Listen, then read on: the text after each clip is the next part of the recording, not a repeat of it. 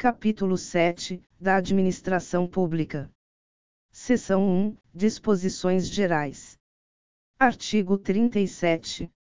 A administração pública direta e indireta de qualquer dos poderes da União, dos Estados, do Distrito Federal e dos municípios, obedecerá aos princípios de legalidade, impessoalidade, moralidade, publicidade e eficiência, e também, ao seguinte: Incisos 1. Os cargos, empregos e funções públicas são acessíveis aos brasileiros, que preencham os requisitos estabelecidos em lei, assim como aos estrangeiros, na forma da lei.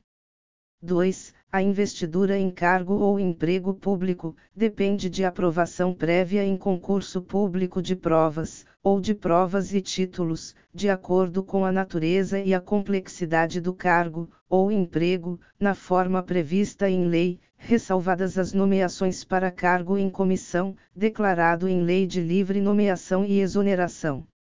3. O prazo de validade do concurso público será de até dois anos, prorrogável uma vez, por igual período. 4. Durante o prazo improrrogável previsto no edital de convocação, aquele aprovado em concurso público de provas, ou de provas e títulos, será convocado com prioridade sobre novos concursados, para assumir cargo ou emprego na carreira. 5. As funções de confiança, exercidas exclusivamente por servidores ocupantes de cargo efetivo, e os cargos em comissão, a serem preenchidos por servidores de carreira nos casos. Condições e percentuais mínimos previstos em lei, destinam-se apenas às atribuições de direção, chefia e assessoramento. 6 é garantido ao servidor público civil o direito à livre associação sindical. 7. O direito de greve será exercido, nos termos e nos limites definidos em lei específica. 8. A lei reservará percentual dos cargos e empregos públicos, para as pessoas portadoras de deficiência, e definirá os critérios de sua admissão. 9. A lei estabelecerá os casos de contratação por tempo determinado, para atender a necessidade temporária de excepcional interesse público. 10. A remuneração dos servidores públicos, e o subsídio de que trata o parágrafo 4 do artigo 39, somente poderão ser fixados, ou alterados por lei específica, observada a iniciativa privativa em cada caso, assegurada revisão geral anual, sempre na mesma data e sem distinção de índices. 11. A remuneração e o subsídio dos ocupantes de cargos, funções e empregos públicos da administração direta, autárquica e fundacional, dos membros de qualquer dos poderes da União, dos Estados, do Distrito Federal e dos municípios. Dos detentores de mandato eletivo, e dos demais agentes políticos e os proventos, pensões ou outra espécie remuneratória, percebidos cumulativamente ou não, incluídas as vantagens pessoais ou de qualquer outra natureza. Não poderão exceder o subsídio mensal em espécie, dos ministros do Supremo Tribunal Federal, aplicando-se como limite nos municípios, o subsídio do prefeito. E nos estados e no Distrito Federal, o subsídio mensal do governador no âmbito do Poder Executivo o subsídio dos deputados estaduais e distritais, no âmbito do Poder Legislativo.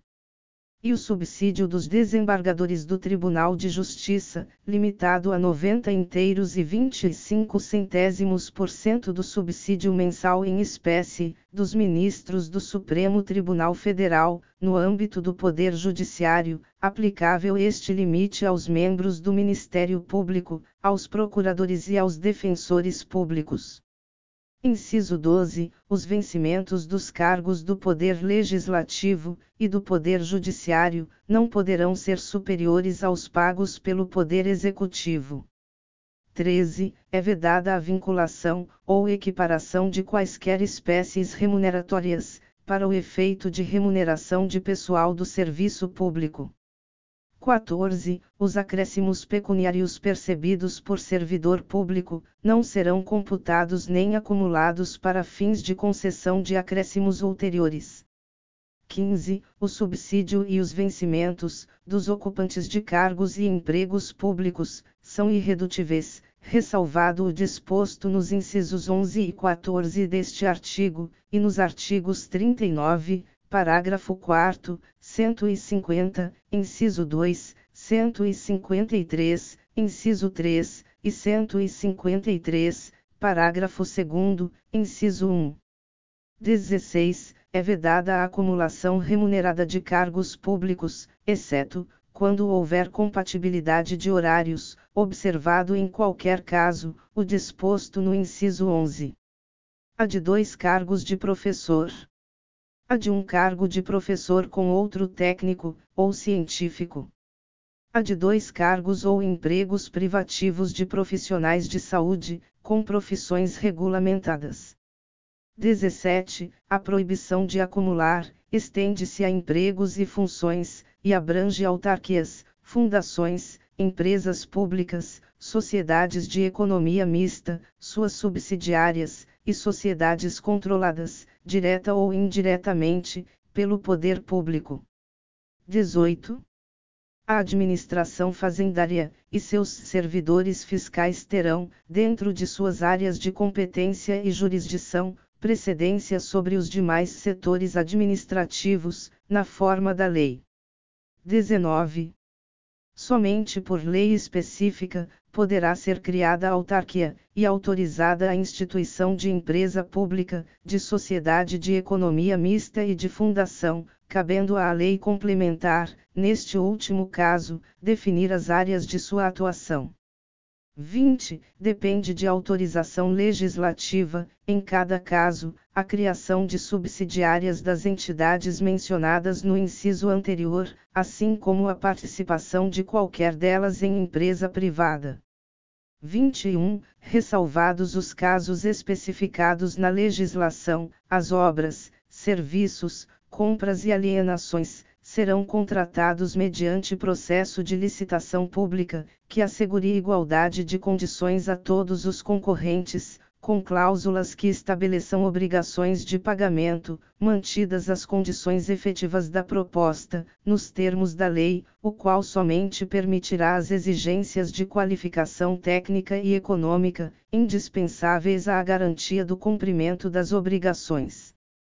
22 as administrações tributárias da União, dos Estados, do Distrito Federal e dos municípios, atividades essenciais ao funcionamento do Estado, exercidas por servidores de carreiras específicas, terão recursos prioritários para a realização de suas atividades, e atuarão de forma integrada, inclusive com o compartilhamento de cadastros e de informações fiscais, na forma da lei ou convênio. Parágrafo 1. A publicidade dos atos, programas, obras, serviços e campanhas dos órgãos públicos deverá ter caráter educativo, informativo ou de orientação social, dela não podendo constar nomes, símbolos ou imagens que caracterizem promoção pessoal de autoridades ou servidores públicos. Parágrafo 2. A não observância do disposto nos incisos 2 e 3 implicará a nulidade do ato e a punição da autoridade responsável, nos termos da lei. Parágrafo 3. A lei disciplinará as formas de participação do usuário na administração pública direta e indireta, regulando especialmente Inciso 1. As reclamações relativas à prestação dos serviços públicos em geral, asseguradas a manutenção de serviços de atendimento ao usuário, e a avaliação periódica, externa e interna, da qualidade dos serviços. 2. O acesso dos usuários a registros administrativos, e a informações sobre atos de governo, observado o disposto no artigo 5, incisos 10 e 33. 3. A disciplina da representação contra o exercício negligente, ou abusivo de cargo, emprego, ou função na administração pública. Parágrafo 4. Os atos de improbidade administrativa importarão a suspensão dos direitos políticos, a perda da função pública, a indisponibilidade dos bens, e o ressarcimento ao erário, na forma e gradação previstas em lei, sem prejuízo da ação penal cabível. Parágrafo 5. A lei estabelecerá os prazos de prescrição para ilícitos, praticados por qualquer agente, servidor ou não, que causem prejuízos ao erário, ressalvadas as respectivas ações de ressarcimento. Parágrafo 6. As pessoas jurídicas de direito público, e as de direito privado, prestadoras de serviços públicos responderão pelos danos que seus agentes, nessa qualidade, causarem a terceiros, assegurado o direito de regresso contra o responsável, nos casos de dolo ou culpa. Parágrafo 7. A lei disporá sobre os requisitos e as restrições ao ocupante de cargo ou emprego, da administração direta e indireta, que possibilite o acesso a informações privilegiadas. Parágrafo 8. A autonomia gerencial, orçamentária e financeira, dos órgãos e entidades da administração direta e indireta, poderá ser ampliada, mediante contrato, a ser firmado entre seus administradores e o poder público, que tenha por objeto a fixação de metas de desempenho para o órgão ou entidade, cabendo à lei dispor sobre o prazo de duração do contrato. Os controles e critérios de avaliação de desempenho, direitos, obrigações e responsabilidade dos dirigentes. A remuneração do pessoal. Parágrafo 9. O disposto no inciso 11 aplica-se às empresas públicas e às sociedades de economia mista e suas subsidiárias que receberem recursos da União, dos Estados, do Distrito Federal ou dos municípios para pagamento de despesas de pessoal ou de custeio em geral.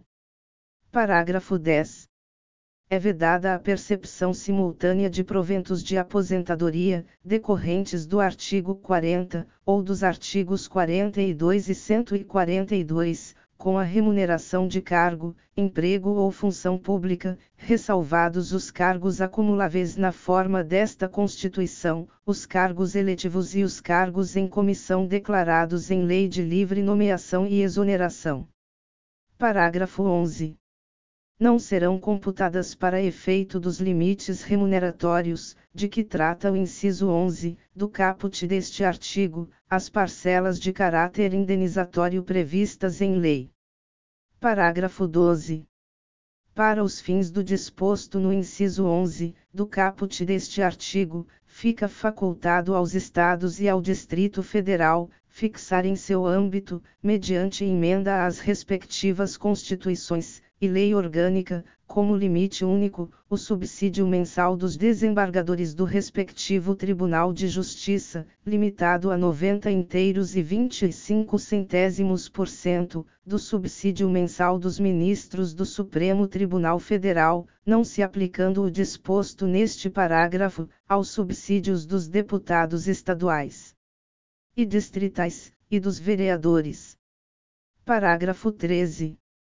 O servidor público titular de cargo efetivo poderá ser readaptado para exercício de cargo, cujas atribuições e responsabilidades sejam compatíveis com a limitação que tenha sofrido em sua capacidade física ou mental, enquanto permanecer nesta condição, desde que possua a habilitação e o nível de escolaridade exigidos para o cargo de destino, mantida a remuneração do cargo de origem. Parágrafo 14. A aposentadoria concedida, com a utilização de tempo de contribuição decorrente de cargo, emprego ou função pública, inclusive do regime geral de previdência social, acarretará o rompimento do vínculo que gerou o referido tempo de contribuição.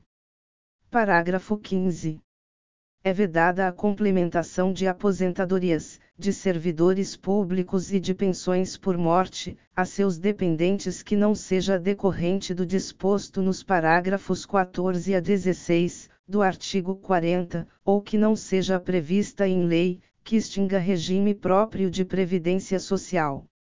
Artigo 38.